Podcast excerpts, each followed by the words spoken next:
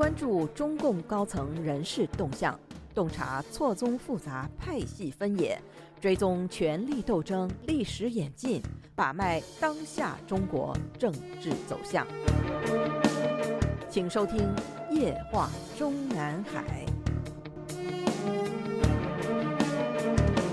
听众朋友们好，欢迎收听美国自由亚洲电台《夜话中南海》节目，我是节目的播讲人和撰稿人高鑫。我们今天所要播讲文章的题目是中共二十届中央政治局常委会里的知青和工农兵学员。我们在本专栏上篇文章《二十大远不是习近平为自己考虑接班人的时候》中引用了吴国光博士文章《习近平青年卫兵的崛起：中共领导层的代际更替》中的分析。中共二十大上任命的新一届政治局委员平均年龄大于五年前、十年前，甚至二十年前，这反映了。习近平任内刻意提拔年长的官员，而推迟提拔年轻官员的趋势，为什么会这样？合乎逻辑的解释就是，以梁家河大学毕业生为傲人政治资本的习近平，在政治上最信得过的，始终还都是所谓知青一代。二零二零年十二月下旬，我们曾在本专栏接连发表了。大力赞扬上山下乡运动，意在重施故技和否定上山下乡，就是否定了习近平为首的整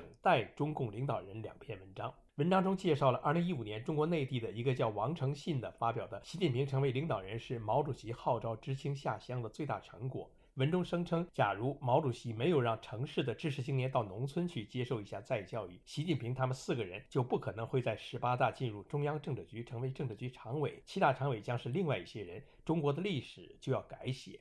这个王承信当时所说的十八届中央政治局常委中的四个知青。具体指的是习近平、李克强、张德江和王岐山。而到了二零一七年十月的中共十九大之后，产生出来的新一届七名政治局常委里，仍然还有三名是知青出身，即习近平、李克强、赵乐际。另外还有一名准常委王岐山，也是知青加工农兵学员背景。这里需要说明一点，笔者也是二零二零年底发表过如上两篇文章之后，才有一个熟悉王沪宁过往的上海老人向笔者回忆说。当年王沪宁其实也是经历了上山下乡运动的知青，只是因为到了农村没有几天就得了一场重病，因而获准病退。所谓病退，就是因病退回原籍城市之意。当时的政策明确规定，某些重大疾病为病退理由，比如肺结核、肺痨、癌症、高血压、心脏病、肾盂肾炎、严重胃溃疡、胃穿孔等等。这是当时一项重要的知青政策。体现伟大领袖毛泽东他老人家的革命的人道主义。所以说，王沪宁事实上也是和习近平一样，都是知青加工农兵学员背景。二零二零年底发表如上文章时的笔者曾经断言，两年后的中共二十大上，即使一九五五年出生的汪洋等人不能继续留任，即使连赵乐际都会高风亮节，主动求退，知青加工农兵学员的代表人物习近平还会长期执政。所以，中共官方的给上山下乡政策凭空摆好的鼓噪声仍然会不断的持续下去。但是，笔者当时没有预料到，去年十月产生出来的二十届中央政治局常委会里，比十九届的中央政治局常委会里的知青占比更高。七个人里居然有六个知青，他们是习近平、李强、赵乐际、王沪宁、蔡奇和李希。也就是说，二十届中央政治局常委会里。除了一九六二年出生的丁薛祥之外的六个五十后，全部都是知青背景。其中的四个，即习近平、赵乐际、王沪宁和蔡奇，都是工农兵学员。当然，严格一点说，王沪宁算是个病退知青。除了前面介绍的王沪宁，二十届中央政治局常委里的习近平的梁家河经历和清华的工农兵学历就无需详细介绍了。不过，正如我们本专栏前一篇文章中引述的文革专家宋永毅先生所说。文化大革命中，他习近平得了什么利呢？文革开始不久，习近平下了乡，下了乡以后，他在那里当了农村的支部书记，很快以工农兵身份被推荐进了清华。进了清华以后，基本上一帆风顺。按照习近平的水平，能进清华吗？文革前八一学校的毕业生很少能考进清华的。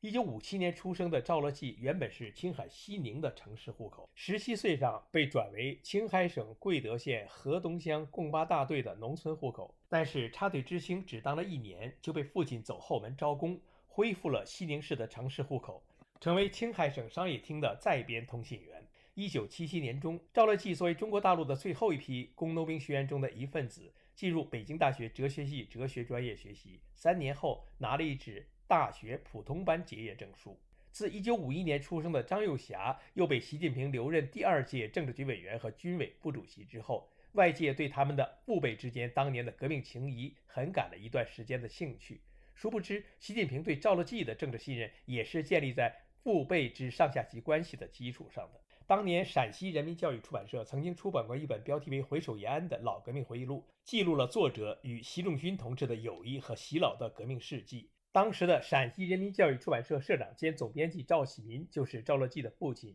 因为健康原因被胡耀邦亲自打招呼调回陕西家乡。相关回忆文章介绍说，赵喜民社长也是一位老同志。新中国初期，他曾在习仲勋主建的西北人民革命大学工作，他也是习老的老下级。因为是当时的总书记胡耀邦亲自打招呼，所以时任青海书记梁不停不敢怠慢，在省委盛宴为赵乐际的父亲赵喜民饯行。赵喜民对几乎全部到场作陪的青海省和西宁市的党政要员们当场拜托，照顾好自愿留在青海的长子赵乐际。从此，赵乐际官运亨通，一度是全国范围内最年轻的正省长。二十大召开的两年前，我们就在本专栏先后发表过，习近平对赵乐际既有乡党情结，更有父辈情谊，和赵乐际二十大陪跑习近平的可能性最大。有兴趣的读者和听众可以参照一读。说完了赵乐际，再说一九五五年出生的蔡奇，他是一九七三年被注销其福建省福州市的城市户口，成为福建省永安县西洋公社的插队知青。一九七五年与习近平进入清华大学的同时，蔡奇也成了一名光荣的工农兵学员，进入福建大学政教系，三年后留校，成为校党委办公室工作人员。新一届中央政治局常委会出台之后，外界对其中李强和丁薛祥的曾经的习近平大秘角色多有强调，却鲜有人关注到，如今官至习近平大内总管的蔡奇，其实也是习近平大秘出身。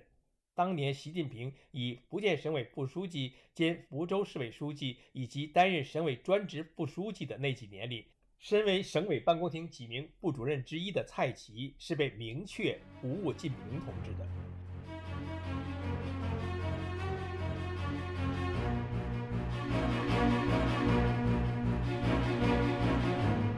您现在收听的是自由亚洲电台夜话中南海栏目，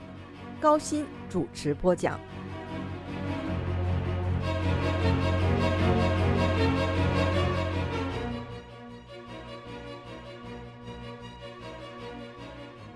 今儿无论是外放地级党委书记，还是向中组部推荐成为跨省交流干部，都是习近平为蔡奇所设计和安排的。这也是为什么习近平在成立了国家安全委员会之后，首先想到的就是把蔡奇调到自己身边，委以该委员会办公室专职副主任，进而成为常务部主任。接着又把京城控制权放心交到他蔡奇手上的原因。一九五六年出生的李希，原本是甘肃省两当县城关镇人，父亲是县委干部。一九七五年，李希的城市户口被注销，成为该县所属的云平公社的下乡知青。不过，和前面介绍的赵乐际一样，当年的李希也是父亲凭关系安排招干，农村生活只过了不足一年，就恢复城市户口，成为两当县文教局的干部。一九七八年参加高考，被甘肃师范大学中文系录取。至于李强，与前述五个曾经的下乡知青的区别在于，他是回乡知青出身。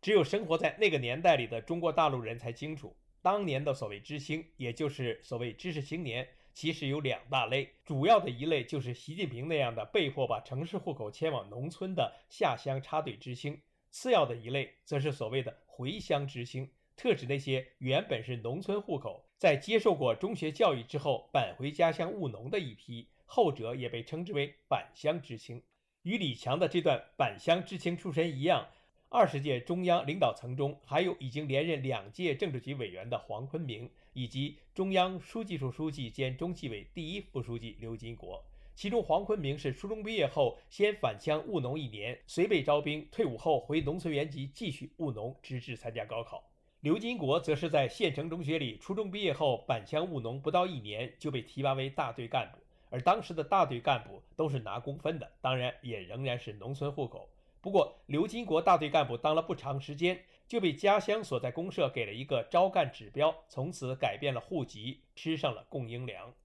至于学历，这个刘金国连个工农兵学员都不是，其公开简历中只是说他当了基层干部之后，在省委党校不脱产进修。也就是说，人家习近平虽然当工农兵学员的三分之一时间是政治学习，三分之一时间是劳动锻炼，三分之一时间是补习文化课。但毕竟也还是经历了一段大学，而且还是大名鼎鼎的清华大学的校园生活，正经住过学生宿舍。而刘金国也好，上届政治局常委、本届国家副主席韩正也好，都是半天大学校园生活都没有经历过的。韩正的大学学历和研究生学历都是通过所谓在职攻读取得的。和习近平在当福建省长期间，通过听两盘导师寄给他的讲课录音带，就被授予了清华大学法学博士学位是一样的途径。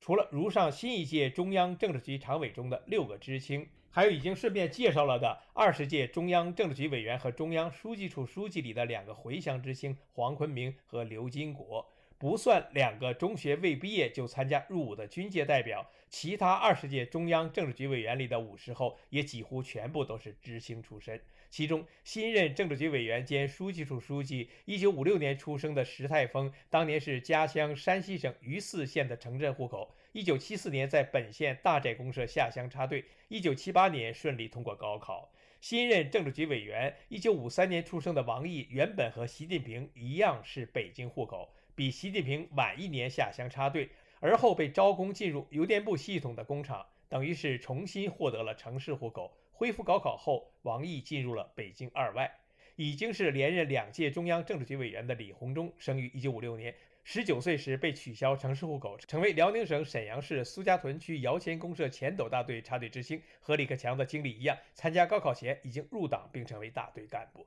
新任政治局委员，一九五五年二月出生的何立峰，十八岁时被注销城市户口，到福建省永定县立新制星厂插队。一九七八年参加高考，被厦门大学录取。如上所述，去年十月产生的最新一届中央政治局和他的常委会里，政治局委员里的数位老知青。其大学学历都还是正经通过高考进入全日制大学之后凭成绩取得的，而七名政治局常委里的六个老知青中，工农兵学员占了四个。四年前，我们在本专栏曾发表百度百科为习近平修改了《工农兵学员词条》一文，不过即使被修改过的词条中，也还是保留了如下一段贬义。工农兵学院的身份，还是在一些人的心里留下了不能承受之重。依然有人困扰于工农兵学院的心结，工农兵大学生这个帽子还在心里留下阴影。当年选拔干部，很多地方都有限制使用的规定。四年前，我们曾在本专栏发表过当年习近平为代表的清华工农兵大学生被邓小平斥责为清华小学的产物一文，